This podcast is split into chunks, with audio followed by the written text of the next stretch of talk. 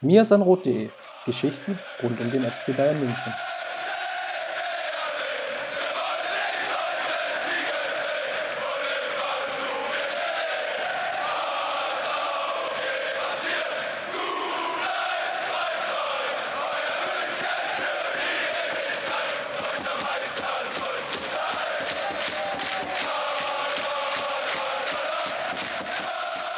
Herzlich willkommen zur nächsten Folge des Mir Rot Podcast. Direkt als, ich will nicht sagen Rapid Reaction, weil dafür ist es schon ein bisschen zu lange her, in knapp zwölf Stunden, aber doch schon als deutliche oder als Reaktion auf das Spiel Borussia Dortmund gegen Bayern München, das aus Bayern Sicht leider mit 3 zu 2 verloren wurde. Wir werden das Spiel jetzt ausgiebig analysieren und wer hilft mir natürlich wieder dabei?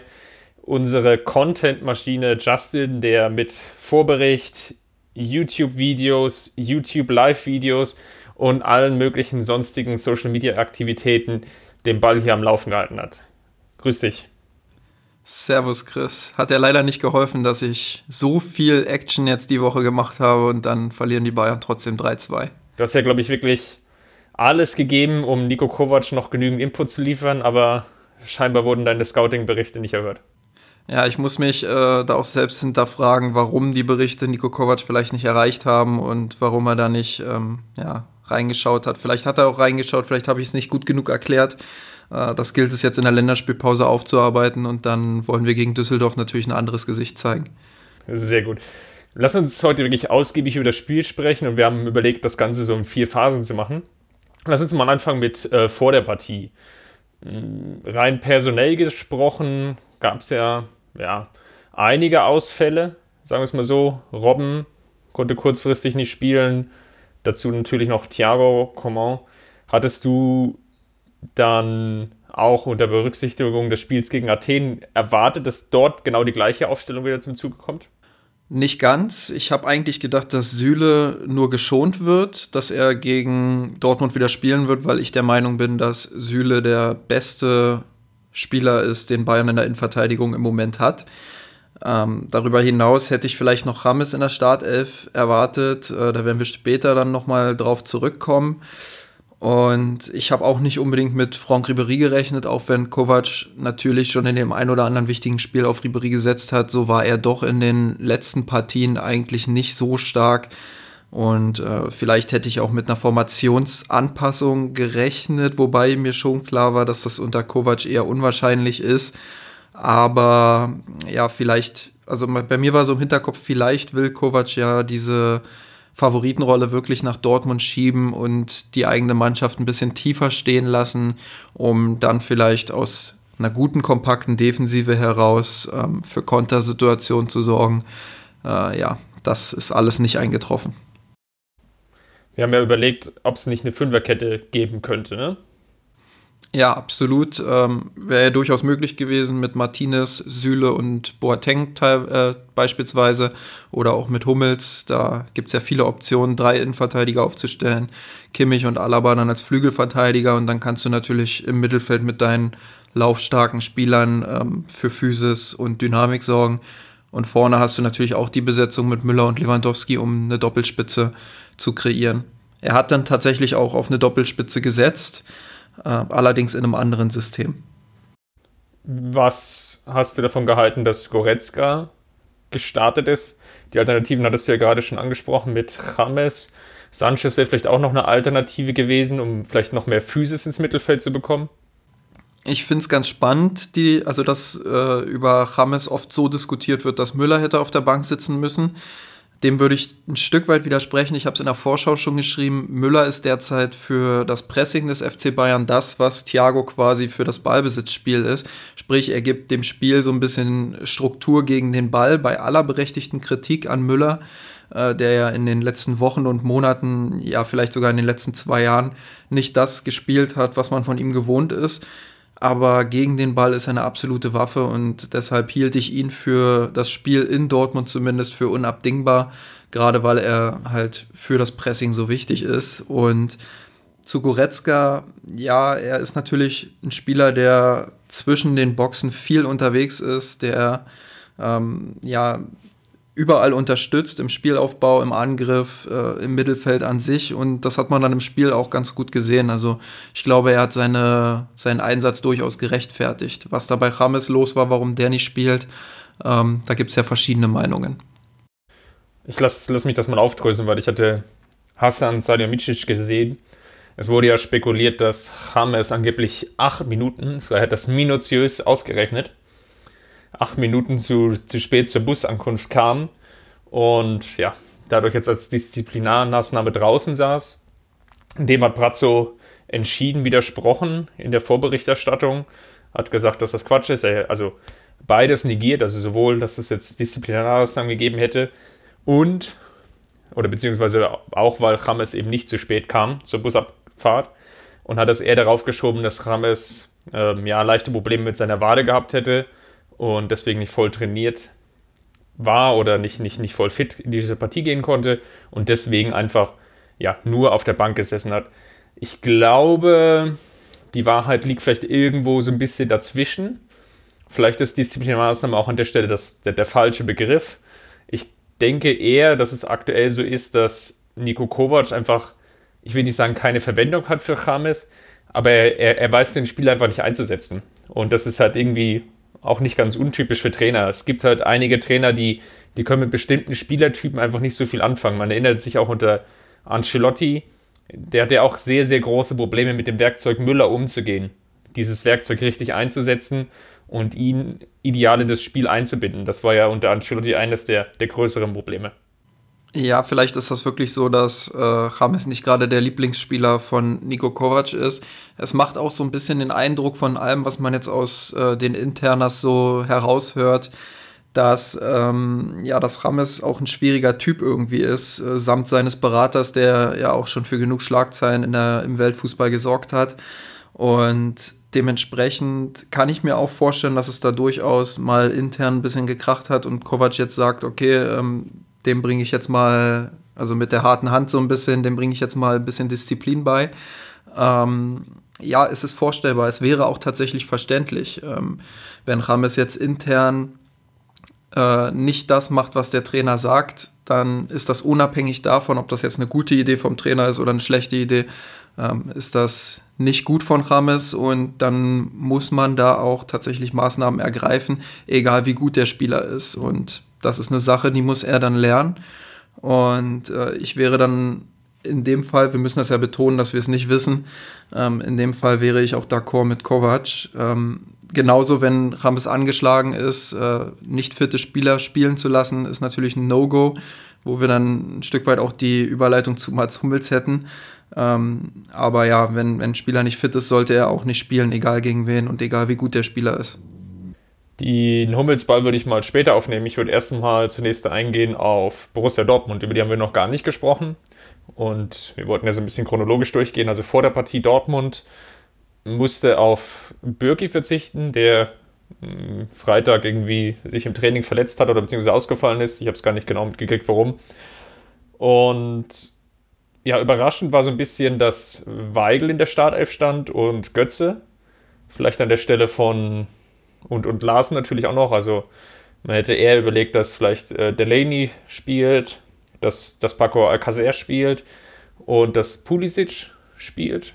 Ähm, alles drei war nicht der Fall. Ich glaube, die Grundidee dahinter war, eher aus einem kompakteren oder sehr, sehr kompakten 4-4-2, 4-4-1-1 heraus, so mit Bedreus und Götze vorne drin, in, in, in sehr großer Variabilität ja, erstmal kompakt zu stehen und aus einer abwartenden Haltung heraus in diese Partie zu gehen. Hatte ich das überrascht, weil eigentlich im Vorfeld hätte ich jetzt erwartet, auch von dem ganzen Storytelling her der Partie, dass er schon den BVB in der Favoritenrolle gesehen hat, dass Favre auch mutig genug ist und auch die Chance erkennt, was hier in dieser Partie möglich wäre und einfach Bayern auch klar zu distanzieren, weil dass, dass Bayern jetzt verunsichert in die Partie gegangen ist, ich glaube, da brauchen wir nicht groß drüber zu streiten.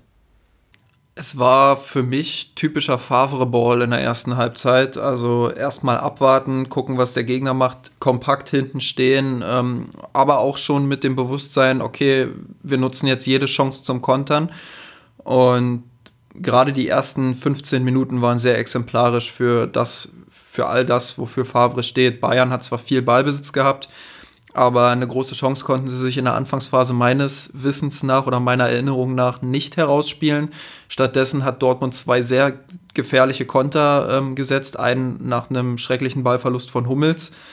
Ähm, und hätte da schon früh mit 1-0 in Führung gehen können. Das wird mir mal so ein bisschen vergessen, wenn jetzt im Nachhinein über eine starke erste Bayern-Halbzeit gesprochen wird.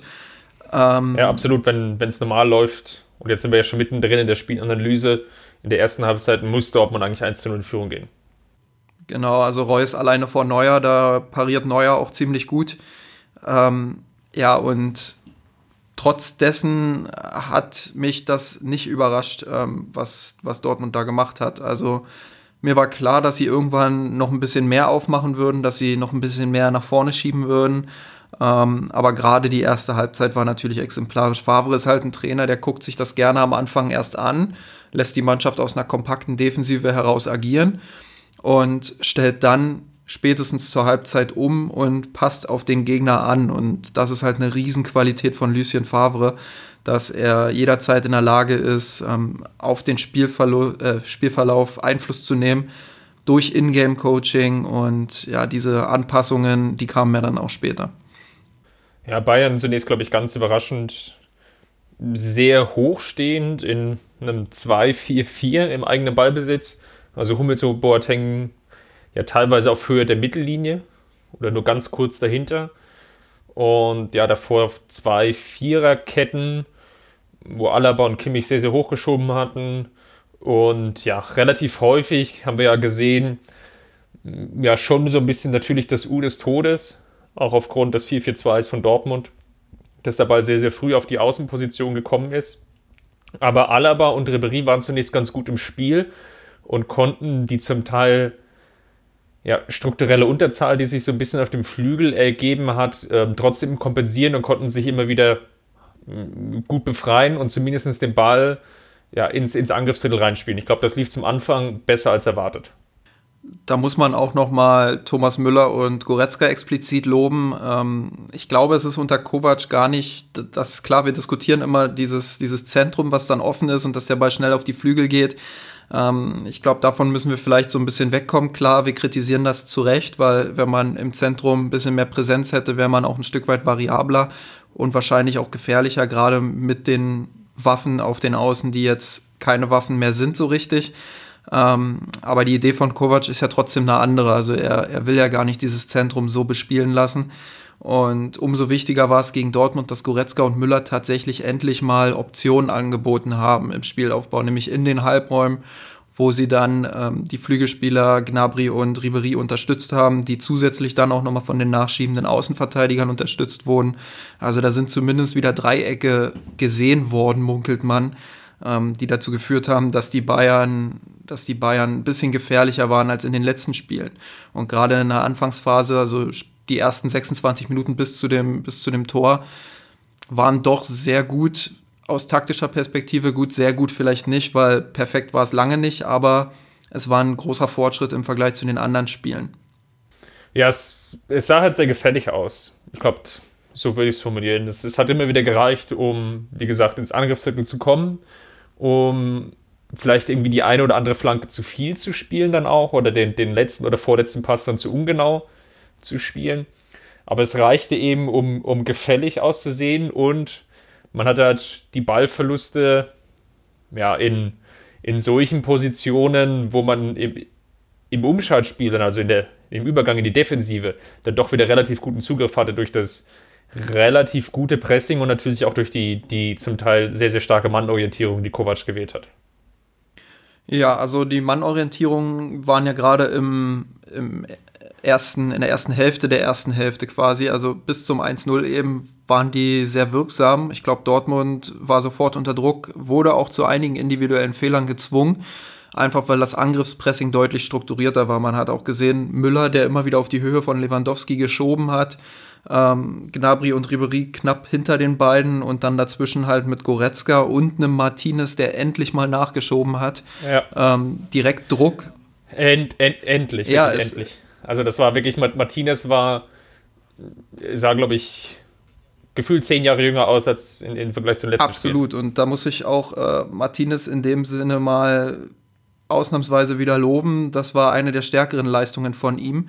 Und gerade weil er eben nachgeschoben hat, war dieses, war dieses Pressing viel, viel besser als in den letzten Spielen. Und auch weil Müller eben viel organisiert hat. Das, das wird mir immer unterschätzt, wie viel er tatsächlich, ähm, klar, ein bisschen theatralisch auch, so wie er halt ist, ähm, aber wie viel er auch organisiert, wie viel er seine Mitspieler coacht. Und das war in den ersten 25 Minuten ganz großes Kino.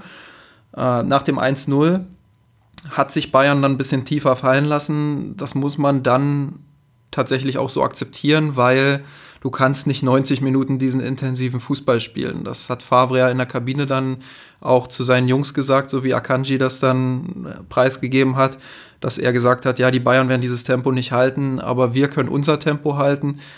Ja, und so ähnlich kam es ja dann auch im zweiten Durchgang. Ähm, ich glaube, das war dann so ein bisschen der Knackpunkt. Ab, ab diesem Tor hat Bayern sich halt tief fallen lassen und da lief es dann nicht mehr ganz so gut. Überspitzt formuliert könnte man sogar sagen, das, das Tor war das oder der Bruch in dem Spiel. Um, ähm, vielleicht zunächst nochmal zum Tor selber. War extrem gut rausgespielt. Von, von Ribéry gegen eine Seitenverlagerung nochmal aus. Irgendwie halb gewollt, halb ungewollt. Dann, dann lief der Ball über, glaube ich, Kimmich zu Gnabry. Hakimi hatte dann defensiven Aussetzer und Gnabry konnte frei, äh, frei flanken. Und Lewandowski, glaube ich, in, in Unach armliche Art mit so einem halben Flugkopfball das Ding wirklich einfach in die, in die Maschen drücken. Ich glaube, da muss man wirklich an, an der Stelle lobende Worte sowohl für Gnabry für die sehr, sehr gute Flanke finden und natürlich für Lewandowski, der sich da wirklich mustergültig durchsetzt an der Stelle. Absolut und Lewandowski ohnehin mit einem herausragenden Spiel wieder. Auch das wird mir in der Vergangenheit oft vergessen, unabhängig von seinen Toren ist er unfassbar wichtig mit seinen Bewegungen, wie er sich zwischen die Räume fallen lässt, wie er sich allgemein bewegt, seine Läufe in den Strafraum, in die Tiefe, ähm, seine Passgenauigkeit, sein, seine ganze Präsenz einfach, wenn er, wenn er mit dem Rücken zum Tor steht. Ähm, das war selbst dann herausragend, wo er zu Recht für seine, ähm, für seine Chancenverwertung letztes Jahr kritisiert wurde. Also Lewandowski ein absoluter Weltklasse-Stürmer in meinen Augen. Das wurde ja auch hin und wieder hinterfragt. Und deshalb war es mir auch wichtig, das in der Analyse zu, zu erwähnen, wie, wie gut er einfach gespielt hat gegen Dortmund. Und ohne ihn wäre die ganze Offensive nochmal halb so viel wert. Und selbst die 100% der Offensive ist ja nicht ganz so viel wert wie in der Vergangenheit aktuell. Ja, nehmen wir doch den, den Einstieg nehme ich doch gerne nochmal mit und sage wirklich, also volle Zustimmung. Will nochmal an der Stelle betonen, werden nachher, wenn wir die zweite Halbzeit nochmal sprechen, noch ein zweites Tor von ihm haben und noch zwei weitere Tore, die zu Recht, vollkommen zu Recht wegen Abseits aberkannt wurden, wo er aber auch die, die Chance an der Stelle sofort genutzt hat und sowohl die, die eine Chance, die er so knallhart unter die Latte geschweißt hat nach dem Pass von Müller, als auch dann in der Nachspielzeit diesen, diesen halben Hackentrick, das war eigentlich unglaublich auch überlegt reingeschoben. Ganz ungeachtet dessen, dass er sich da an der, ähm, an der Stelle im strafbaren Abseits befunden hat. Aber das war wirklich, er, er hatte diese vier Chancen oder Schusschancen, Möglichkeiten und hat im Endeffekt alle vier verwandelt. Ich glaube, da kann man, kann man wenig meckern an der Stelle.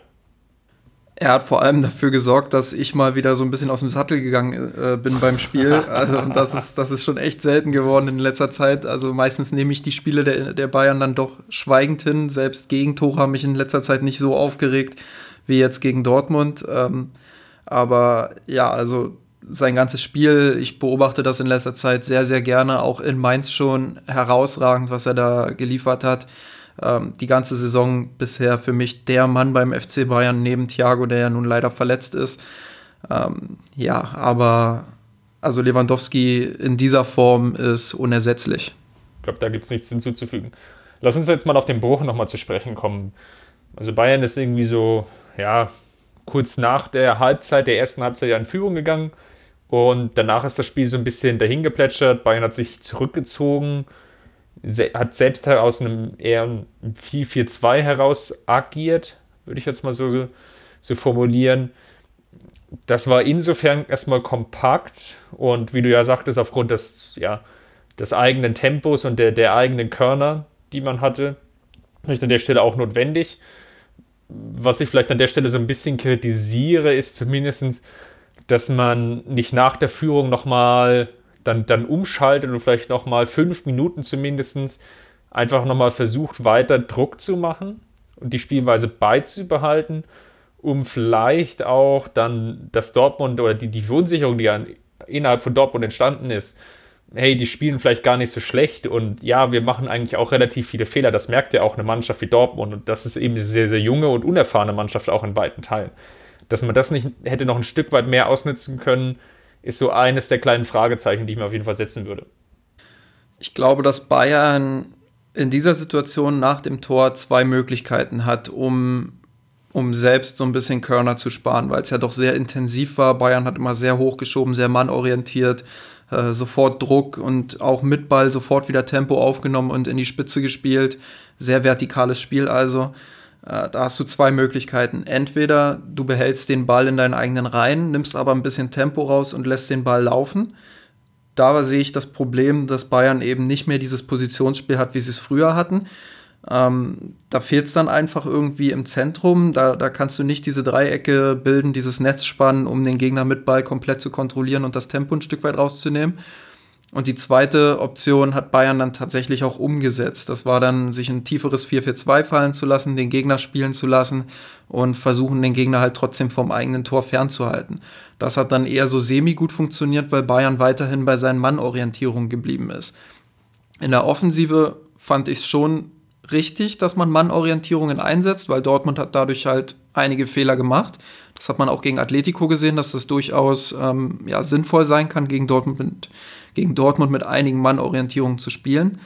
Ähm, aber im tieferen 4-4-2 haben sich dadurch dann Räume zwischen den beiden Viererketten ergeben. Das hat man schon in der ersten Halbzeit gesehen, als Dortmund das noch nicht so gut ausnutzen konnte, dass die beiden Viererketten zu weit auseinander waren. So, und ja, Weigel war da nicht, nicht besonders gut. Er hat dann häufig zu passiv gespielt an der Stelle und den, den Raum nicht ideal besetzt, weil er halt eigentlich auch eher ein Spieler ist, der natürlich sehr, sehr eher aus der Tiefe heraus agiert.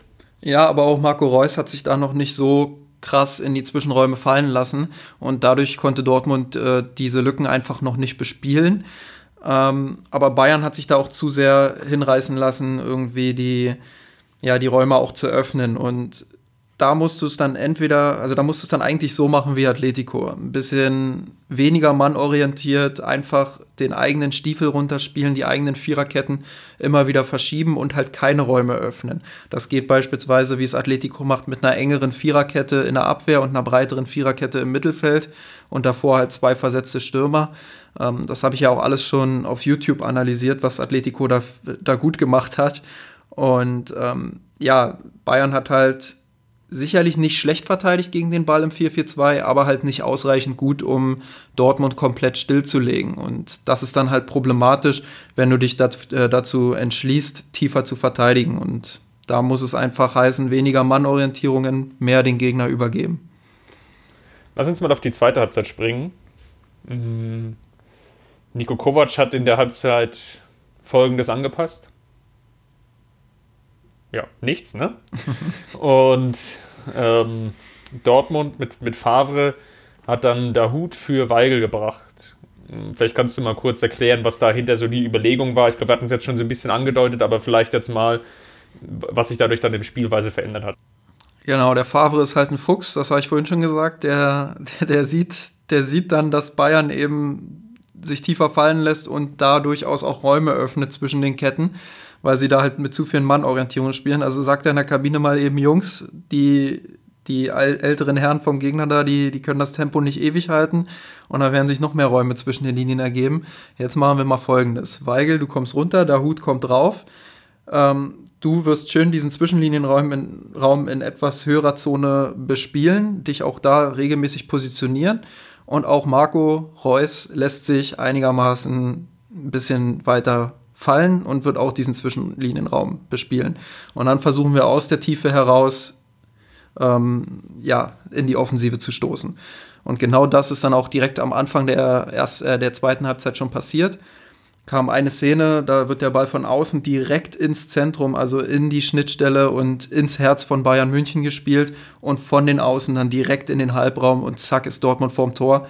Und ich muss ehrlich sagen, auch wenn ich Bayern-Fan bin, was Dortmund da zwischen der 45. Minute und der ungefähr der 70. Minute äh, gespielt hat, boah, das war schon, das war schon sehr stark. Also das war viel Tempo, viel Passgenauigkeit, gutes Gegenpressing. Ähm, ich habe selten eine Mannschaft gesehen, die Bayern wirklich so krass auseinanderspielt.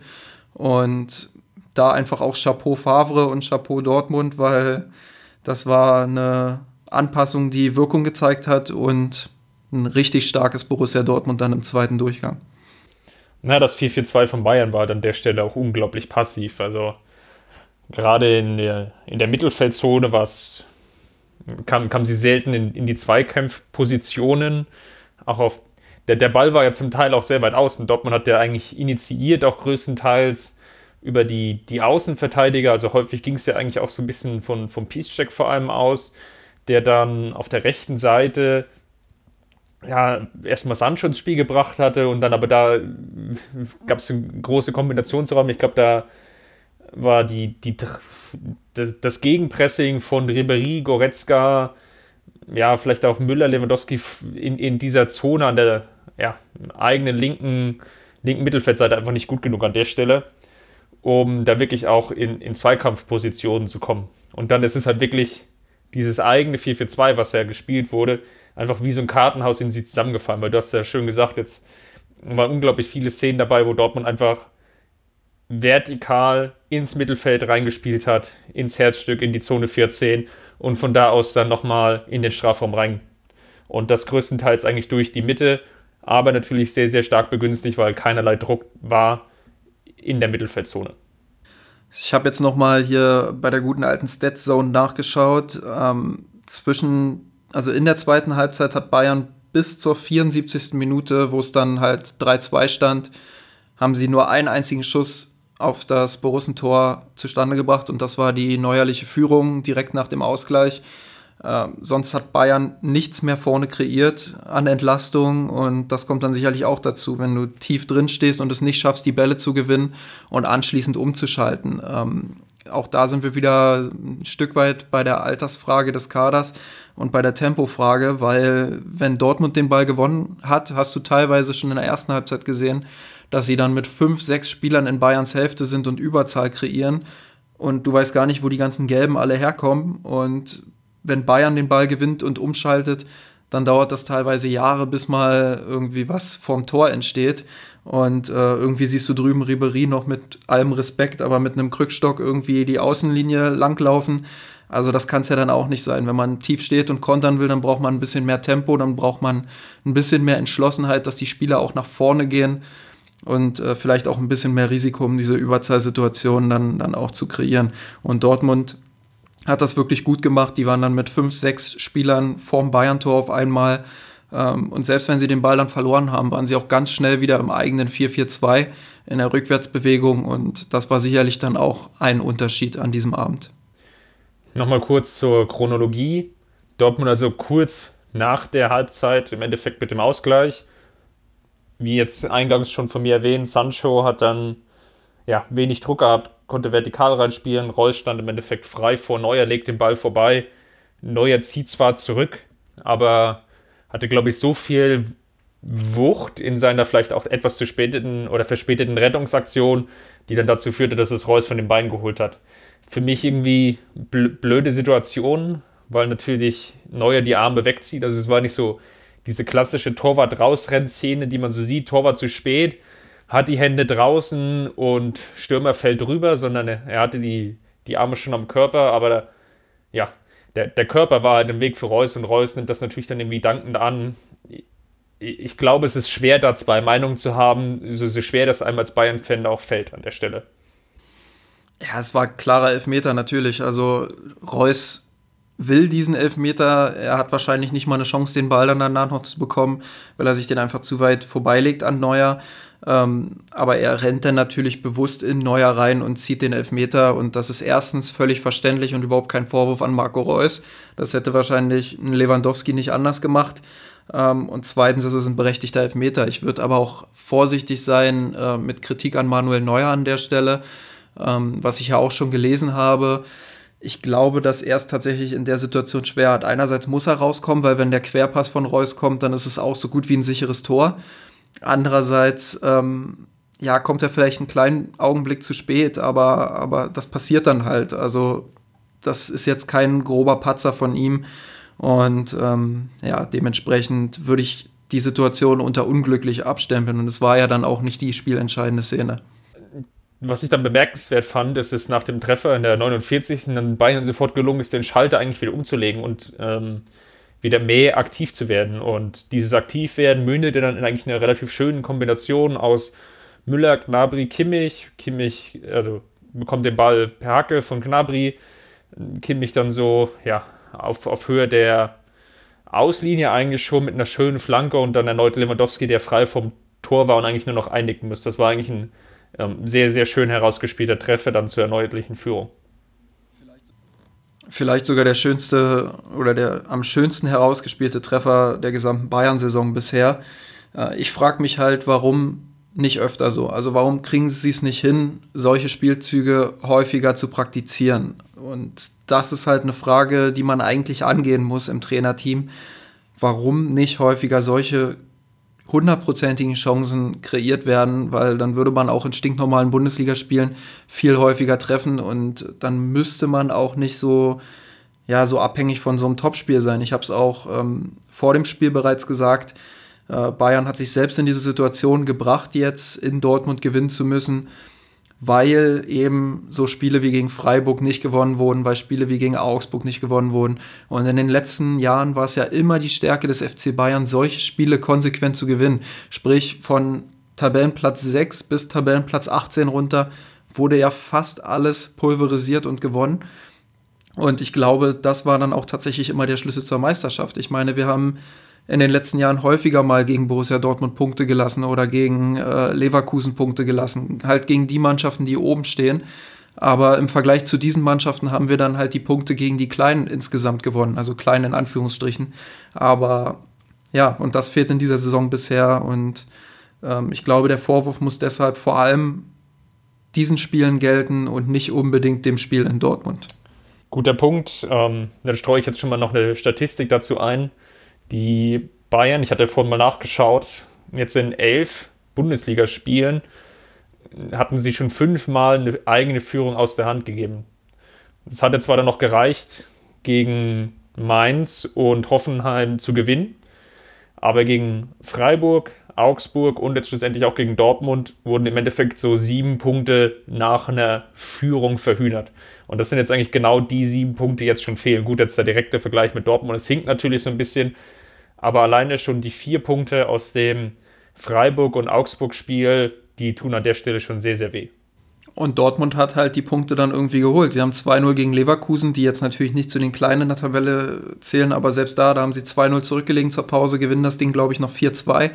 Äh, gegen, gegen Augsburg haben sie auch ein sehr schweres Spiel gehabt, was sie kurz vor Schluss noch mit 4-3 für sich entscheiden. Ja, und das macht dann halt den Unterschied in der Tabelle. Und so, so weh mir dieser Satz auch tut, aber Dortmund spielt im Moment eben wie ein deutscher Meister, nicht immer perfekt, aber sie holen halt die Punkte. Und, sie haben es mehr gewollt. und Bayern, und Bayern will es halt nicht so viel. Und bei denen, bei denen fehlt es dann halt irgendwie am Ende und das ist dann problematisch. Kommen wir, glaube ich, mal, oder ja, lass uns mal darauf schauen, was dann eigentlich passiert ist. Also Bayern erneut in Führung gegangen und ich glaube, jetzt steige ich schon nochmal in den, den, kritischen, kritischen Part ein oder in der, der, der kritischen Bewertung. Und das meine ich jetzt im negativen Sinne, keine positive Kritik.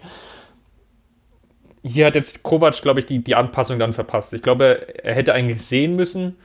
Bayern ist irgendwie nach, nach zehn Minuten knapp der zweiten Halbzeit wieder in Führung gegangen.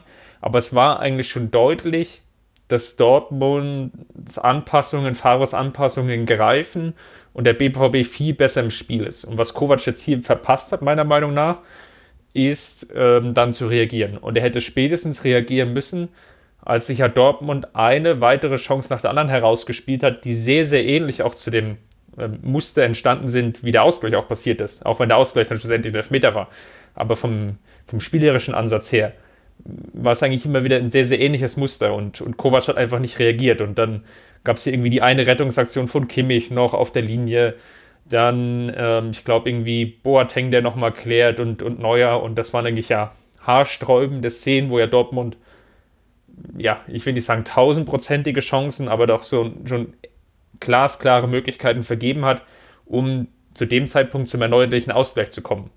Dass dann der Ausgleich aus irgendeinem, so ja, extrem schweren Ball fällt, ist vielleicht aus Münchner Sicht etwas unglücklich.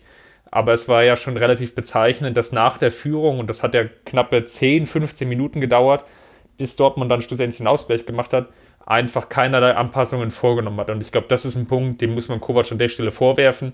Nicht, dass das 2-2 fällt, sondern dass er mehrere Möglichkeiten hat, vor dem 2 2 zu reagieren und es nicht gemacht hat. Ja, also ich fasse jetzt noch mal kurz zusammen, was Kovac dann nach dem, nach dem 2-1 oder auch nach dem Ausgleich oder auch in der Halbzeit angepasst hat. Genau. Genau, nichts. Ähm, ja, und natürlich muss man das kritisieren. Also bei, bei aller Kritik, die auf den Kader zurückzuführen ist, und das sage ich ja auch schon seit Wochen, ähm, klar fehlt dem Kader Tempo, klar können sie nicht dieses Tempo gehen, was Borussia Dortmund hat. Ähm, aber ich bleibe dabei, es hat am gestrigen Abend, und wir nehmen jetzt am Sonntagmorgen auf, ähm, hat nicht die individuelle Klasse das Spiel entschieden. Also es war nicht unbedingt die individuelle Klasse eines Marco Reus, nicht unbedingt die individuelle Klasse eines Sancho. Das hat sicherlich mit reingespielt. Aber ich finde, es hat vor allem die Mannschaft gewonnen, die taktisch flexibler war, die anpassungsfähig war, die als Mannschaft einfach noch geschlossener agiert hat. Im Vergleich zu einer Mannschaft, die taktisch nicht so den Plan hatte, also jedenfalls nicht den, den überragenden Plan, ähm, sicherlich einen ganz guten Plan A, der aber dann auch nicht perfekt umgesetzt wurde und wo dann verpasst wurde anzupassen. Und ähm, selbst Carlo Ancelotti hat ja irgendwann dann gemerkt, dass der Zehnerraum doch ganz wichtig ist und auf ein 4-2-3-1 umgestellt. Ähm, das kommt von Kovac ja bisher überhaupt nicht und das stört mich halt brutal, dass, dass Kovac da an der Seitenlinie steht, er macht ja irgendwas, er coacht ja seine Spieler ein bisschen und sagt, geh dahin, geh dahin, press da ein bisschen mehr. Aber eine wirkliche Anpassung auf den Gegner erfolgt halt überhaupt nicht. Und das ist dann ein Problem. Er hätte sehen müssen und erkennen müssen, dass der Zwischenlinienraum von Dortmund ähm, in dem Moment ja, ausgenutzt wird und dass er da halt entweder auf einen 4-1-4-1 umstellt, wo Martinez dann diesen Zwischenlinienraum besteht, äh, bespielt ja, oder eine andere Lösung zu finden, um halt einfach kompakter gegen den Ball zu stehen. Und das kam überhaupt nicht. Bayern hat sich dann von der Halbzeit an, mit Ausnahme dieses äh, neuerlichen Führungstors, haben sie sich dann bis zur 74. Minute herspielen lassen. Und selbst in der Schlussphase, wo dann der Eindruck entstand, dass Bayern wieder ein bisschen mehr Druck äh, macht, hatte Dortmund doch relativ viel unter Kontrolle, weil sie in ihrer tiefen Verteidigung halt so kompakt waren, dass sie wenig wenig Großchancen zugelassen haben. Ich glaube sogar gar ja, wenn keine. du das Abseitstor jetzt rausrechnest in der allerletzten Minute, dann gab es ja in dem Sinne keine wirkliche Torchance. Gut, die, die eine von Ribery nach der, der Sanchez Halbfeldflanke. Aber lass uns noch mal kurz darauf eingehen. Also, was jetzt wirklich passiert, das ist ja dann folgendes. Ähm, Dortmund mit einem sehr, sehr vertikalen, direkten Zuspiel oder Pass- und Positionsspiel immer wieder über die eigene rechte Seite, vor allem von Sancho angetrieben, mit Witzel zusammen, den wir nicht vergessen dürfen, der auch in der zweiten Halbzeit extrem starke vertikale Pässe drin hatte und natürlich Reus. Und was Kovac hier wirklich verpasst hat, wie du es jetzt auch schon gesagt hast, ist wirklich eine Anpassung vorzunehmen, zu sehen, dass Ribery da vielleicht nicht mehr hundertprozentig ins Pressing kommt, auch wenn er jetzt nicht äh, vielleicht Schuld hat am Gegentor Nummer zwei oder auch dann vielleicht der ein oder anderen Szene. Aber dass da irgendwo die Kompaktheit auf der Seite flöten gegangen ist und dass es da vielleicht irgendwie nochmal eine personelle Veränderung braucht, das, das muss man, glaube ich, schon dann, dann kritisch vorwerfen. Einen weiteren Aspekt, den haben wir vorhin ja schon mal so angesprochen, den sollten wir jetzt auch nochmal diskutieren, ist Mats Hummels, der ja, in der Zweikampfführung schon einige Aussätze hatte und der sich dann nach dem Spiel zu einer bemerkenswerten Aussage hat hinreißen lassen. Also ist in der 64. runter, noch, ähm, noch kurz vor dem Ausgleich. Übrigens ganz gut für seine ähm, Goal-Impact-Statistiken. Ähm, aber ich glaube, wenigstens das, wenigstens aber ich glaube, das. das wird ihn nicht so sehr interessieren. Ähm, einen bemerkenswerten Satz gesagt, dass er sich irgendwie krank gefühlt hat und im, im Kopf zu müde. Und das finde ich insofern bemerkenswert, dass es natürlich einerseits unglaublich ehrlich von ihm ist, was er ja irgendwie von naturell aus ist. Also er trägt ja häufig auch das, das Herz so ein bisschen auf der Zunge, aber auf der anderen Seite natürlich auch brandgefährlich, in diesem Haifischbecken Bundesliga, weil es jetzt einfach dazu führt, dass natürlich viele Fragen kommen und die hast du ja auch schon berechtigterweise gestellt. warum spielt er dann und warum spielt er nicht Süle? Ja, absolut unverständlich. Also bei Rames ist er, ist der Trainer da so konsequent und ähm, Hummels lässt er trotzdem auflaufen, obwohl Süle ja doch eindeutig der beste Innenverteidiger des FC Bayern in dieser Saison ist. Klar, er hat jetzt gegen Freiburg beispielsweise auch nicht so gut ausgesehen beim Gegentor. Ähm, aber, War aber vorher der beste Mann auf dem Platz. Ja, klar, also insgesamt einfach der beste Innenverteidiger. Und das hat er ja schon in der kurzen Zeit gezeigt, nachdem er auf dem Platz war gegen Dortmund. Ähm, einige gute Zweikampfszenen da gehabt, auch wenn er jetzt nicht mehr so viel Zeit hatte, sich zu beweisen. Aber ja, das muss dieser Umbruch sein, von dem äh, Uli Hoeneß gesprochen hat, weswegen der FC Bayern jetzt auch solche Spiele verliert. Ähm, ja, keine Ahnung. Also da lässt er Hummels und Boateng in der Innenverteidigung spielen, obwohl er mit Süle einen jungen Mann auf der Bank hat, der einiges wuppen könnte. Und kein Verständnis, null. Also ich, ich kann diese Entscheidung einfach nicht nachvollziehen und ich finde auch keine Argumente da pro Kovac. Bemerkenswert fand ich an der Stelle auch noch, dass Sanchez schon eigentlich vor der Auswechslung von Hummels zumindest schon mal eingeblendet war. Also ich habe es nur in der Sky-Bericht oder im Fernsehen gesehen über Sky. Äh, Sanchez zumindest mal kurz im Trikot zu sehen war, als ob er direkt eingewechselt worden wäre. Und das war eigentlich noch vor dem, vor dem Ausgleich von Dortmund. Was dann eigentlich erst passiert ist, nachdem Dortmund in Führung gegangen ist. Fand ich insofern auch etwas bemerkenswert. Und ich hätte mir, glaube ich, schon gewünscht, dass Sanchez einfach auch an der Stelle früher kommt, weil er vielleicht derjenige ist, der etwas mehr Physis reingebracht hätte in diese Partie. Das, das war ja dann auch nach seiner Einwechslung zu sehen. Er hatte ja da drei, vier, so 50-50 Bälle im Mittelfeld, die mal wieder gewonnen wurden. Das war ja dann lange Zeit nicht mehr so. Das waren ja ganz, ganz viele Bälle, wo, ja, zum Beispiel irgendwie auf, auf Twitter geistert so ein GIF rum, wie, wie Müller einfach von Witzel so weggeboxt wird, einfach aufgrund seiner Präsenz. Und das war ja gefühlt in, in, in jeder Szene dann so, äh, spätestens ab ja, Mitte der zweiten Halbzeit. Und Sanchez, als Sanchez dann reinkam, war es dann wieder ein bisschen besser. Ich will nicht sagen, dass jetzt Sanchez hätte von Anfang an spielen müssen, weil wenn du Sanchez bringst, hast du ein bisschen andere Probleme. Der ist halt auch noch sehr, sehr fehleranfällig und in Dortmund, das war vielleicht auch dann zu viel Risiko oder wäre zu viel Risiko gewesen. Aber es wäre zumindest mal eine nachvollziehbare Anpassung. Bemerkenswert fand ich an der Stelle aber noch eher, dass Sanchez dann für Gnabry kam.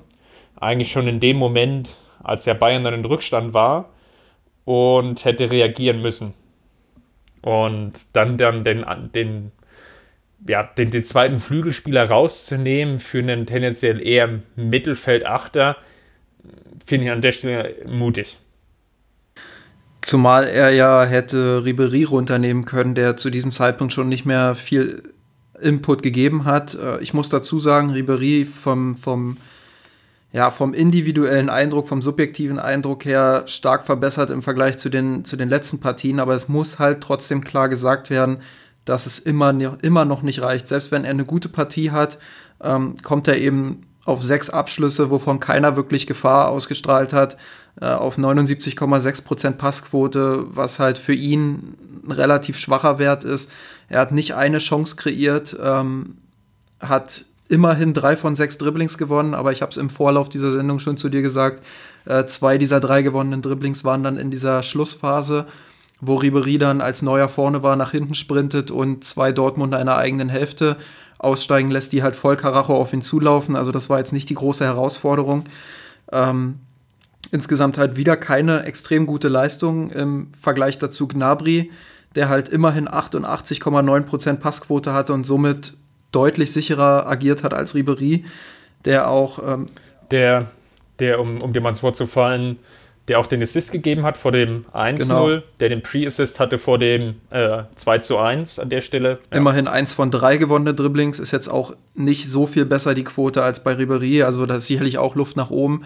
Aber man hätte ja umstellen können. Man hätte ja Sanchez für Ribery bringen können, dann hätte man drei Spieler ähm, quasi im Sechser- und Achter-Raum gehabt mit Martinez auf der Sechs und dann Goretzka und Sanchez als Läufer davor und dann vielleicht eine Raute, indem man Müller ähm, so ein bisschen davor wild herumlaufen lässt und vorne dann halt mit Gnabry und Lewandowski. Gnabry kann ja auch ein bisschen zentraler spielen. Und dann hättest du vielleicht das Zentrum schon ein bisschen früher ein bisschen mehr geschlossen. Ähm, das wäre zumindest eine Anpassung gewesen, die Sinn ergeben hätte. Ähm, wenn wir jetzt schon bei den Stats sind, würde ich auch so ein bisschen Ehrenrettung, aber nur ein bisschen Ehrenrettung für Mats Hummels betreiben, der immerhin eine Passquote von 92,5 Prozent hatte, ähm, zumindest im Passspiel relativ sicher war, äh, auch viele vertikale Bälle gespielt hat, die durchaus äh, wichtig waren fürs Bayern-Spiel. Er hat immerhin auch vier Balleroberungen gehabt, aber er hat eben auch zwei brutale Fehler in seinem Spiel gehabt, in denen er sich unter Druck setzen ließ und hat nur einen von fünf Zweikämpfen gewonnen. Und das reicht dann an so einem Abend halt nicht, um ja, seinen Einsatz zu rechtfertigen. Ja, lass uns mal ein bisschen ausblicken, jetzt wo wir schon eine knappe Dreiviertelstunde über die Partie gesprochen haben. Was sind denn jetzt so die Lehren? Ich glaube, einen Punkt mit Ribery hast du schon angesprochen es gibt ganz gute Neuigkeiten von Kingsley Coman, der zumindest wieder im Lauftraining ist und Ende November wieder einsatzfähig sein soll. Das wird wahrscheinlich noch nicht direkt für die erste Partie gegen Düsseldorf reichen. Vielleicht zumindest schon einfach mal einen Bankplatz, dass man ihn wieder so mitnimmt und in das, das Mannschaftsgefüge integriert. Könnte dann eine Option sein für, für das Bremen-Spiel. Das ist dann, glaube ich, die, die Woche drauf. Ähm, einfach um Alternativen zu haben zu Ribery. Ich denke, wir haben es jetzt schon häufig angesprochen, wir sind zum Teil so ein bisschen dafür kritisiert worden, dass wir ein bisschen mehr Respekt auch haben sollten für Ribery und Robben. Ich glaube, die ist bei uns unbestritten an der Stelle, um das auch nochmal klar zu bringen. Wir analysieren nicht so sehr heraus aus der Gegenwart, äh, oder aus der, also wir analysieren aus der Gegenwart heraus und nicht so sehr aus der Vergangenheit.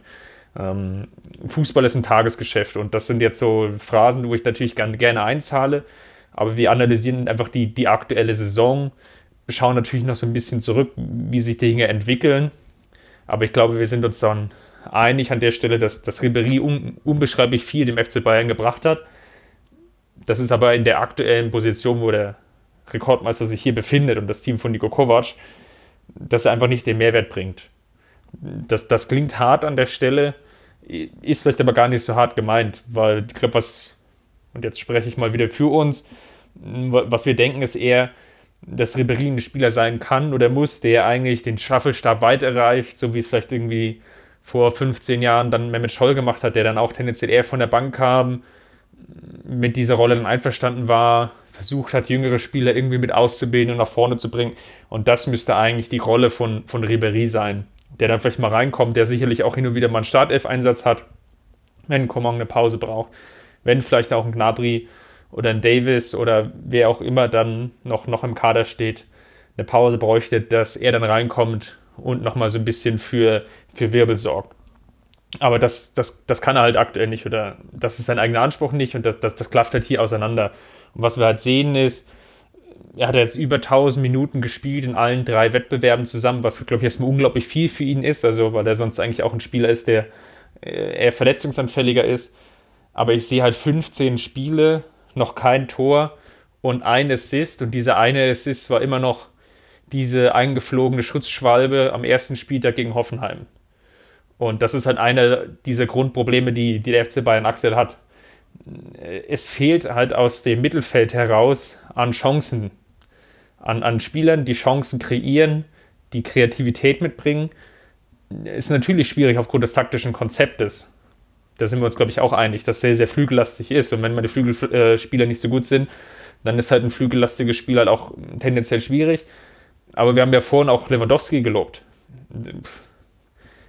Er hat, glaube ich, in dieser Saison ganz, ganz wenige Chancen nur vergeben. Und hättest du da einen Stürmer, der vielleicht nur die Hälfte der Chancen verwerten würde, dann würde der FC Bayern an einer ganz anderen Position aktuell stehen. Und das ist eigentlich das, was mir aktuell am meisten Sorgen macht. Dass, obwohl du so einen Weltklasse-Spieler vorne drin hast, der dir eigentlich nahezu jedes Tor macht und fast immer auch das 1 zu 0 macht oder zumindest dann auch einen Führungstreffer irgendwie mitbeteiligt ist, dass, obwohl du so einen Spieler hast, dass es dann in so vielen Partien nicht reicht. Ja, und das ist dann halt die Krux an der Sache. Also, ja, du willst über die Flügel spielen, hast da aber halt nicht die individuelle Klasse, um dich durchzusetzen. Und ich habe jetzt schon eine Überschrift für meine, für meine Vorschau, falls Koman dann sich mal wieder andeutet, zurückzukommen.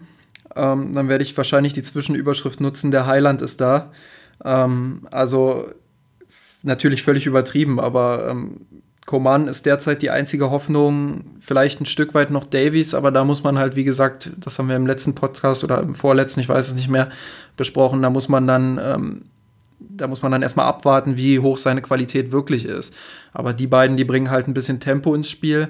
Ähm, ja, und Coman mit seiner mittlerweile doch schon zwei, dreijährigen Erfahrung beim FC Bayern hat sich extrem entwickelt als Spieler. Und ich glaube, er ist mit Abstand aktuell der beste Flügelspieler des Kaders. Und die, die Verletzung, die neuerliche Verletzung gegen Hoffenheim hat halt extrem wehgetan. Ich glaube, mit ihm wird sich ein bisschen was ändern. Ähm, vielleicht sogar zugunsten Kovacs, weil auch wenn er kein richtiges Offensivkonzept hat, so ist ja doch, das klingt so ein bisschen durch, seine Idee, ja, defensiv einigermaßen gut stehen, wenig kassieren. Ich glaube, die Expected Goals ähm, gegen den FC Bayern sind relativ gering. Da haben viele Mannschaften aus Chancen Tore gemacht, wo, wo sie in normalen Spielen halt nicht treffen. Ähm, also defensiv ist das schon einigermaßen okay in dieser Saison. Aber ja, hm, doch. Da würde ich gerne mal eine Widerrede machen, aber ja. ja, also wie gesagt, wenn man sich die Expected Goals gegen den FC Bayern so ein bisschen anguckt, äh, klar, es gab Einzelfälle, wo zu viele individuelle Fehler dann waren, wo ähm, auch die Defensive nicht perfekt stand. Aber ich würde das halt eher auf die offensive Entlastung schieben, die komplett fehlt und Bayern kreiert sich einfach zu wenige Chancen vorne. So, und wenn du dann mit, äh, wie du es gesagt hast, mit Lewandowski vorne einen hast, der dir fast jeden reinmacht, dann musst du halt Wege finden, äh, den noch mehr einzusetzen, den noch mehr frei zu spielen. Und äh, dann machst du vorne auch mehr Tore, hast gleichzeitig defensive Entlastung und dann steht die Defensive auch noch ein Stück besser. Und Kovacs Idee, auf die individuelle Klasse vorne zu setzen, würde halt dann wieder besser funktionieren, wenn Koman zurück ist, weil ich glaube, dass der das nötige Tempo mitbringt, um dann auch mal wieder für die Überraschung vorne zu sorgen. Ein Punkt zur Defensive, den ich halt ansprechen möchte, den, den hatte ich ja vorhin schon gebracht, dass es einerseits nicht, nicht gelingt, Führungen über die Zeit zu bringen.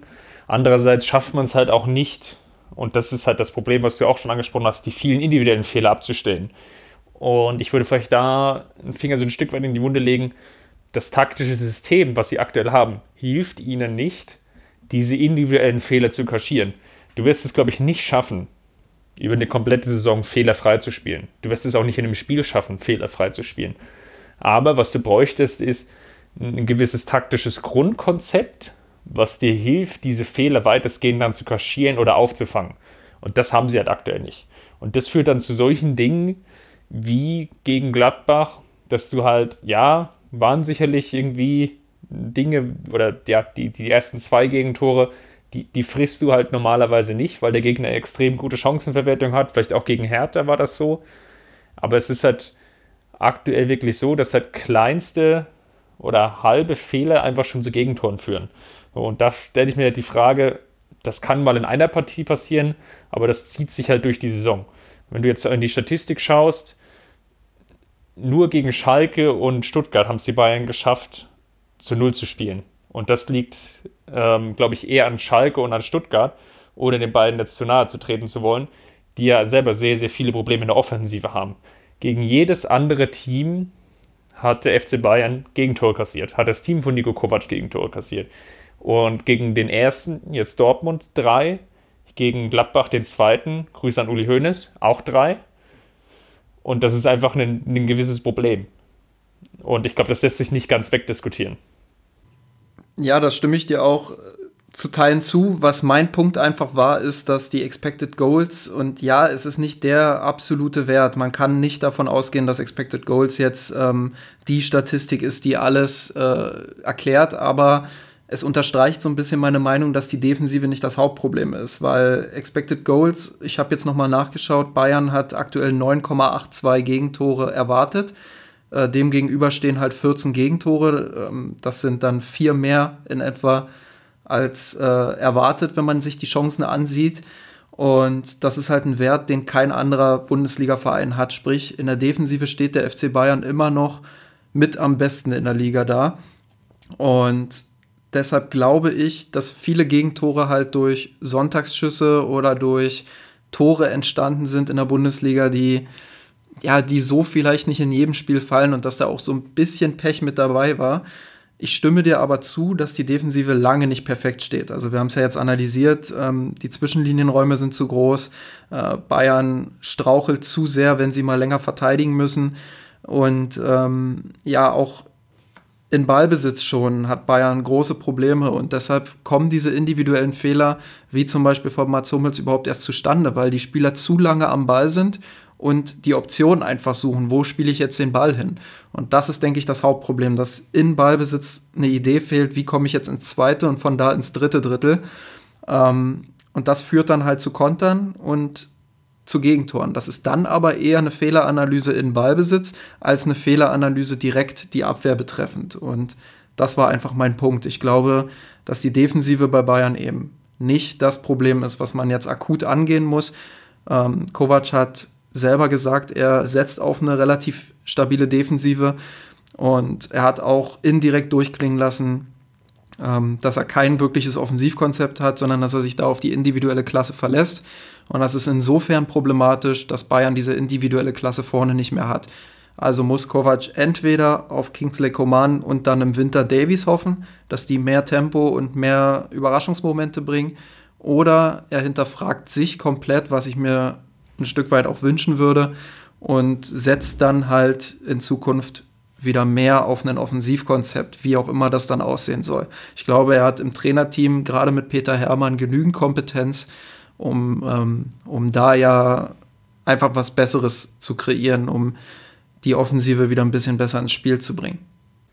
Ich glaube, wir hatten ja letzte Woche nach dem Freiburg-Spiel ja aufgenommen, unsere Episode, und hatten ja auch unglaublich viele Rückmeldungen von, von euch Hörern erhalten als wir so ein bisschen auch spekuliert haben, ob das jetzt das Ende von Kovac war oder ist. Und wir ja dann gemerkt haben, es war es nicht. Und dann kam dieses Spiel gegen Athen, was ja eigentlich auch ziemlich dünn geführt wurde, eigentlich von der gleichen oder exakt der gleichen Aufstellung, die jetzt auch in Dortmund gespielt hat. Und jetzt diese Partie gegen Dortmund, die wieder verloren wurde. Es sind jetzt, glaube ich, irgendwie beiden, glaube ich, die letzten, waren es aus den letzten sieben Bundesliga-Partien nur zwei gewonnen. Und dennoch sitzt gefühlt Kovac jetzt fester im Sattel nach dieser Partie als vorher. War so mein Eindruck, zumindest aus den, den Interviews von, von Hoeneß im, im Nachgang. Er hat natürlich schon extrem vorgebaut, auch vor der Partie, indem er gesagt hat, wir sind im Umbruch. Das hattest du ja jetzt auch schon, schon ein, zwei Mal angesprochen. Und der Trainer braucht Zeit und so weiter und so fort. Und wir fahren nicht als Favorit nach Dortmund. Das hatte ja im Endeffekt schon so eine entwaffnende Wirkung, dass Kovac nach der Partie definitiv nicht in Frage gestellt wird. In Klammern, wenn es jetzt total keines oder kein absolutes Fiasko gibt. Und das Fiasko ist ja ausgeblieben, zumindest ähm, ergebnistechnisch. Von der Spielweise können wir uns jetzt an der Stelle streiten. Und auch Rummenigge hat ja im Nachgang eigentlich gesagt, naja, Trainerdiskussion findet aktuell nicht statt.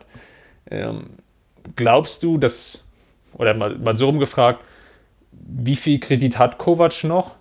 Und wie siehst du denn so die, die nächsten Wochen? Ich habe jetzt mal in den Kalender geschaut, was jetzt noch so ansteht. Ich lasse mal Champions League außen vor, sondern fokussiere mich wirklich auf das Kerngeschäft Bundesliga. Es sind eigentlich sechs Partien noch vor der Winterpause und das, es teilt sich so in zwei Lager auf. Es ist einerseits Nürnberg, äh, die noch unten drin stehen, dann Düsseldorf jetzt gleich als nächste Partie und Hannover 96. Und dann ist es noch Leipzig, Bremen, die jetzt natürlich so ein bisschen geschwächelt haben, und Frankfurt. Drei Teams, die, ja, sind wir mal wohlwollend, sehen wir sie mal irgendwie, wenn wir jetzt Stand heute gucken, zur, zur, zur Top 6 der, der Bundesliga-Tabelle gehören. Ähm, ja, das hat sich jetzt so ein bisschen zweigeteilt, die Frage.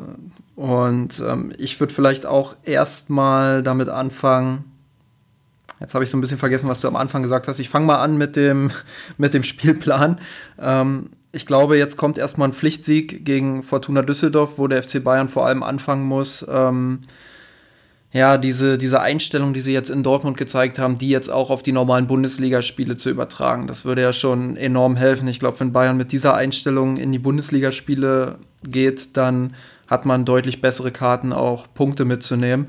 Fortuna Düsseldorf, da müssen wir nicht drüber reden, als Heimspiel ein Pflichtsieg, ähm, sollte aber auch nicht unterschätzt werden. Das haben alleine die Partien gegen Freiburg und Augsburg zu Hause gezeigt. Ähm, dann würde ich die Champions League vielleicht doch mit reinnehmen. Dann kommt Benfica als Heimspiel unter der Woche. Da kannst du das Achtelfinale dann endgültig klar machen. Und solltest das im Idealfall auch, aber Benfica, das wissen wir, ist ein unangenehmer Gegner. Ähm, also da könnte es schon wieder eng werden für Bayern. Bremen auswärts war in der Vergangenheit fast immer schwer und jetzt mit dieser spielerischen Klasse, die sie entwickelt haben, unter äh, Kofeld, ja, durchaus ein extrem unangenehmer Gegner. Da musst du fast schon beten, dass Koman bis dahin äh, fit wird, weil sonst könnte das eine richtig düstere Angelegenheit werden. Dann kommt mit Nürnberg wieder eine Pflichtaufgabe zu Hause. Ajax auswärts wird brutal. Ich glaube, das wird das schwerste Spiel unter allen verbleibenden Partien. Ähm, da kannst du entweder ein Zeichen setzen oder dein Selbstvertrauen für den Rest komplett verlieren. Ähm, Hannover auswärts muss machbar sein, aber wir wissen ja, Bayern auswärts ist halt so eine Sache. Und dann bin ich gespannt auf die letzten beiden Spiele. Das wird so ein bisschen den Weg auch für den Rest der Saison ebnen, beziehungsweise auch für die Winterpause, wie ruhig es dann tatsächlich auch am Weihnachtsbaum ist.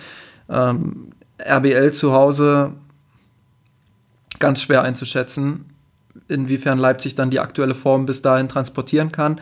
Stand jetzt würde ich sagen, wäre Leipzig so unangenehm, dass Bayern zu Hause, selbst zu Hause gegen Leipzig nicht gewinnt.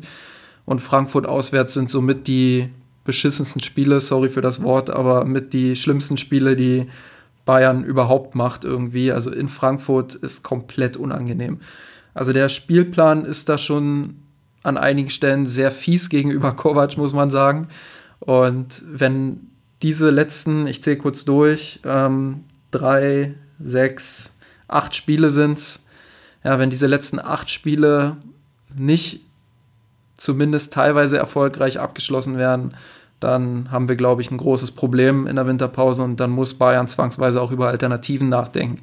Dann wahrscheinlich auch spätestens ähm, für den Sommer. Und ich glaube, jetzt sind wir beim ersten Teil deiner Frage, der mir gerade wieder eingefallen ist. Ja, genau, sehr ähm, gut. Habe ich mich jetzt so ein bisschen, so ein bisschen selber dahin geredet. Ähm, ja, Kovac glaube ich, sitzt nicht so fest im Sattel, wie die Bayern das jetzt nach außen präsentieren. Ich glaube, wenn die erste handfeste Alternative da ist, dann wird man Kovac fallen lassen. Ähm, ich habe es im letzten Podcast gesagt, ich persönlich glaube, dass Kovac schon gescheitert ist. Das sieht man an verschiedenen Sachen. Einerseits die, die taktische Entwicklung, die einfach ausbleibt. Andererseits, ähm, dass einige Spieler jetzt schon gegen ihn schießen, mindestens intern, teilweise sogar halb öffentlich, was man so in der Vergangenheit auch fast gar nicht erlebt hat. Ähm, ja, und sobald da die erste handfeste Alternative da ist, wird Bayern, glaube ich, zugreifen. Und ich glaube, wenn, wie gesagt, diese acht Spiele jetzt nicht so erfolgreich sind und Bayern dann zur Winterpause vielleicht sogar nur auf Platz drei oder vier in der Bundesliga steht, ähm, der Rückstand auf Dortmund vielleicht noch mehr angewachsen ist, dann wird man sich im Winter Gedanken machen und mindestens eine Lösung für den nächsten Sommer präsentieren. Ähm, ich erinnere mich da auch immer wieder an Klinsmann. An dem hat man ja auch lange festgehalten, obwohl von Anfang an ja, das Gefühl nicht ganz so gut war unter ihm. Und erst als es dann richtig gekracht hat und Bayern eine Niederlage nach der anderen geholt hat und am Ende sogar die Champions League in Gefahr war, hat man ihn dann entlassen. Und ähnlich könnte ich mir das bei Kovac vorstellen, dass eine Entlassung nur drin ist, wenn die Minimalziele, und da, da spreche ich wirklich schon vom allermindesten, äh, allermindesten Ziel, nämlich äh, die Champions League zu erreichen, dass wenn das in Gefahr ist, dass Kovac dann tatsächlich auch mitten in der Saison fliegen könnte. Andernfalls sehe ich nur eine Option, dass man für die nächste Saison halt einen Trainer verpflichtet. Und wer das sein könnte, weiß ich aktuell nicht. Ich kann mir schon vorstellen, dass es nochmal sehr, sehr schwer wird für Kovac. Ähm, der, der Spielplan hilft ihm natürlich jetzt insofern, dass da Heimspiele sind gegen Mannschaften, die unten drin stehen und die selbst nicht, nicht, nicht allzu überzeugend gespielt haben, auch in den letzten Wochen. Fortuna zwar jetzt gegen, gegen Hertha gewonnen. Sorry für den Spoiler, die es noch nicht gesehen haben. Aber in der Summe eigentlich schlagbare Mannschaften. So. Und ich glaube, da liegt auch so ein bisschen die Gefahr drin.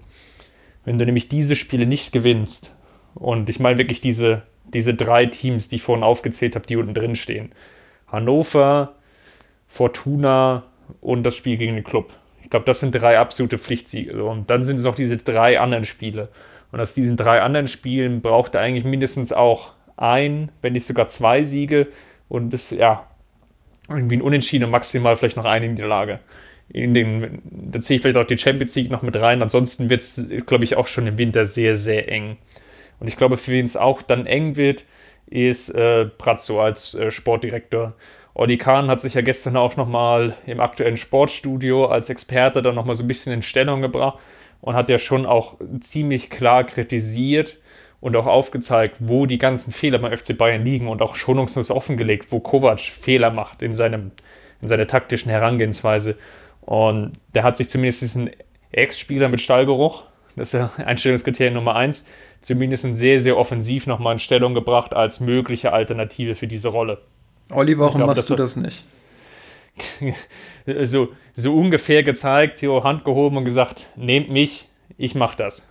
Und das fand ich sehr, sehr, oder finde ich sehr, sehr bemerkenswert und das könnte noch dazu führen, dass wir dann zumindest einen Wechsel sehen, der sich vielleicht ähm, ja dann auch am Ende der Saison dann vollzogen wird. Das ist beim Sportdirektor vielleicht nicht so 100% kritisch wie bei der Trainerposition, aber doch schon im, im Hintergrund dann, dann vorbereitet wird. Zumal Uli Hoeneß sich ja jetzt auch irgendwie bei einem, ähm, glaube ich, Benefizspiel in, in Dresden, wenn ich das so richtig so halb im, im Grundrauschen mitgenommen hatte, äh, er auch so ein bisschen geäußert hatte, dass er die, die, die Zeit gekommen sieht, um sich zurückzuziehen. Das sind nochmal so Optionen. Einen allerletzten Punkt und eine allerletzte Frage hätte ich noch. Siehst du denn noch personelle Konsequenzen im Winter im Sinne von ähm, Spielerverpflichtung jetzt abseits von äh, Davies? Ich erinnere da so, jetzt muss ich überlegen, welche Saison das war. War das 2009, 2010, als Bayern mit äh, Gustavo nochmal einen Linksverteidiger, also in Anführungsstrichen Linksverteidiger verpflichtet hat, um damals auch den personell sehr, sehr dünnen Kader noch so ein bisschen auszustaffieren? Weiß ich nicht mehr, welche Saison das war. Könnte auch ein Jahr später gewesen sein. Ähm, ich weiß es nicht mehr genau. Ähm, aber ja, ähm, schwere Frage, ob im Winter was möglich ist. Es hängt immer ein bisschen von den Alternativen ab. Ich habe mir sagen lassen, ich will hier nicht wieder Falschinfos geben, aber ich habe mir sagen lassen, dass diese Sperre für die Champions League irgendwie abgehoben, äh, aufgehoben wurde. Wenn jetzt ein Spieler schon in der Hinrunde Champions League gespielt hat, darf er auch für einen anderen Club in der Rückrunde Champions League spielen. Ist das richtig? Oh, das habe ich auch nur so halb im Grundrauschen wahrgenommen. Das müssen wir nochmal nacharbeiten. Ja, das liefern wir dann auf jeden Fall äh, nach auf den sozialen Kanälen. Aber gehen wir mal davon aus, dass das so ist, dann ist natürlich auch der Pool an Spielern viel größer, den der FC Bayern oder die der FC Bayern verpflichten kann. Äh, ich wünsche mir auf jeden Fall mindestens einen Außenverteidiger, weil drei reichen einfach nicht aus. Und mit einem vierten Außenverteidiger hast du eben auch die Möglichkeit, mal Kimmich ins Mittelfeld zu rücken, wenn du solche verletzten Miseren hast wie jetzt aktuell. Ähm, ja, Kimmich war jetzt gegen Freiburg nicht so gut, aber wir wissen alle, dass er auf dieser Position mehr kann, gerade auch wenn das Mittelfeld eine bessere Grundstruktur hat. Ähm, deshalb wäre das sicherlich eine Option für die Zukunft. Und sonst glaube ich, dass Bayern nicht viel machen wird und teilweise auch zu Recht nicht viel machen wird. Im Mittelfeld ist das Personal eigentlich ausreichend, um Spiele zumindest auf Bundesliga-Niveau zu kontrollieren. Da liegt es dann am Trainer, bessere, besseres, ein besseres Angebot, einfach ein besseres taktisches Grundgerüst zu bieten. Und vorne bin ich der Meinung, sollte man auf Gnabry, Koman und Davies vertrauen. Ja, Gnabry und äh, Koman sind verletzungsanfällig und bei Davies weiß man nicht, wie gut er wirklich ist, aber man hat den, den, den Vorsprung, dass man ihn jetzt schon knappe vier Wochen vorher schon im Training hat und zumindest da mal evaluieren kann, wie weit der Junge an der Stelle schon ist. Genau, und man hat ihn jetzt halt verpflichtet. Also man muss ja was in ihm sehen. Und wenn man jetzt wieder dann sagt, wir holen im Winter, keine Ahnung, irgendeine Granate für die Außenbahn, dann ist das zwar schön, weil die Fans äh, sich, sich sicherlich über jede Granate freuen. Ähm, aber, aber es ist halt trotzdem wieder so ein, so ein Schlag ins Gesicht für Davies und ein Stück weit auch für Gnabry und Koman. Und ich finde, man sollte da ein bisschen Grundvertrauen haben. Und in dem Fall bin ich dann auch bei den Bossen, die so ein bisschen Geduld einfordern. Ähm, ich hoffe, dass Coman dann einfach mal fit bleibt, dass Davies sich beweisen darf, auch Einsätze in der Bundesliga bekommt. Und dann kann man immer noch im Sommer sagen, okay, der und der hat das Niveau nicht. Ähm, wir, wir greifen jetzt hier mal ein bisschen tiefer in die Tasche. Ich glaube, eine, eine Verpflichtung, wie gesagt, Außenverteidiger finde ich eine interessante Option dass man da irgendwie nochmal guckt, ob man so unter dem Radar so einen ähnlichen Spieler wie Bernat findet. und dann vielleicht irgendwie vielleicht auch als Alternative nochmal ins Gespräch bringt, zumindest einen weiteren Innenverteidiger, um dadurch auch ein Stück weit mehr taktische Flexibilität zu bekommen. Wobei da natürlich auch ähm, Lukas May als Jugendspieler, der jetzt, glaube ich, auch schon zwei Bundesligaspiele letzte Saison hatte, eigentlich als, als potenzielle Alternative oder weiterer Spieler zur Verfügung steht. Aber irgendwie so ein, eine taktische Grundumstellung hin zur Dreierkette zumindest als Option einfach immer wieder mitführt im, im Kader und dass der Kader das an der Stelle hergibt, weil aktuell scheint das nicht herzugeben, weil ansonsten ja gar oder fast keine Alternativen da wären. Aber das wären so Punkte, die ich da an der Stelle nochmal sehe. Also Innenverteidiger, Außenverteidiger, ähm, vielleicht auch so eine Art polyvalenten Spieler, der vielleicht so ein bisschen beides spielen kann.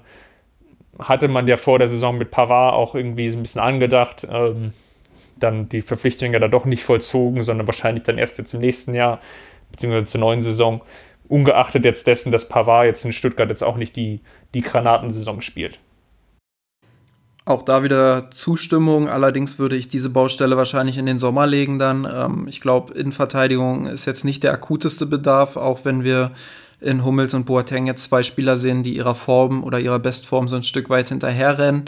Ähm, glaube ich, dass die Qualität in der Innenverteidigung mindestens für die Minimalziele ausreicht und dass der Fokus dann eher woanders liegen sollte.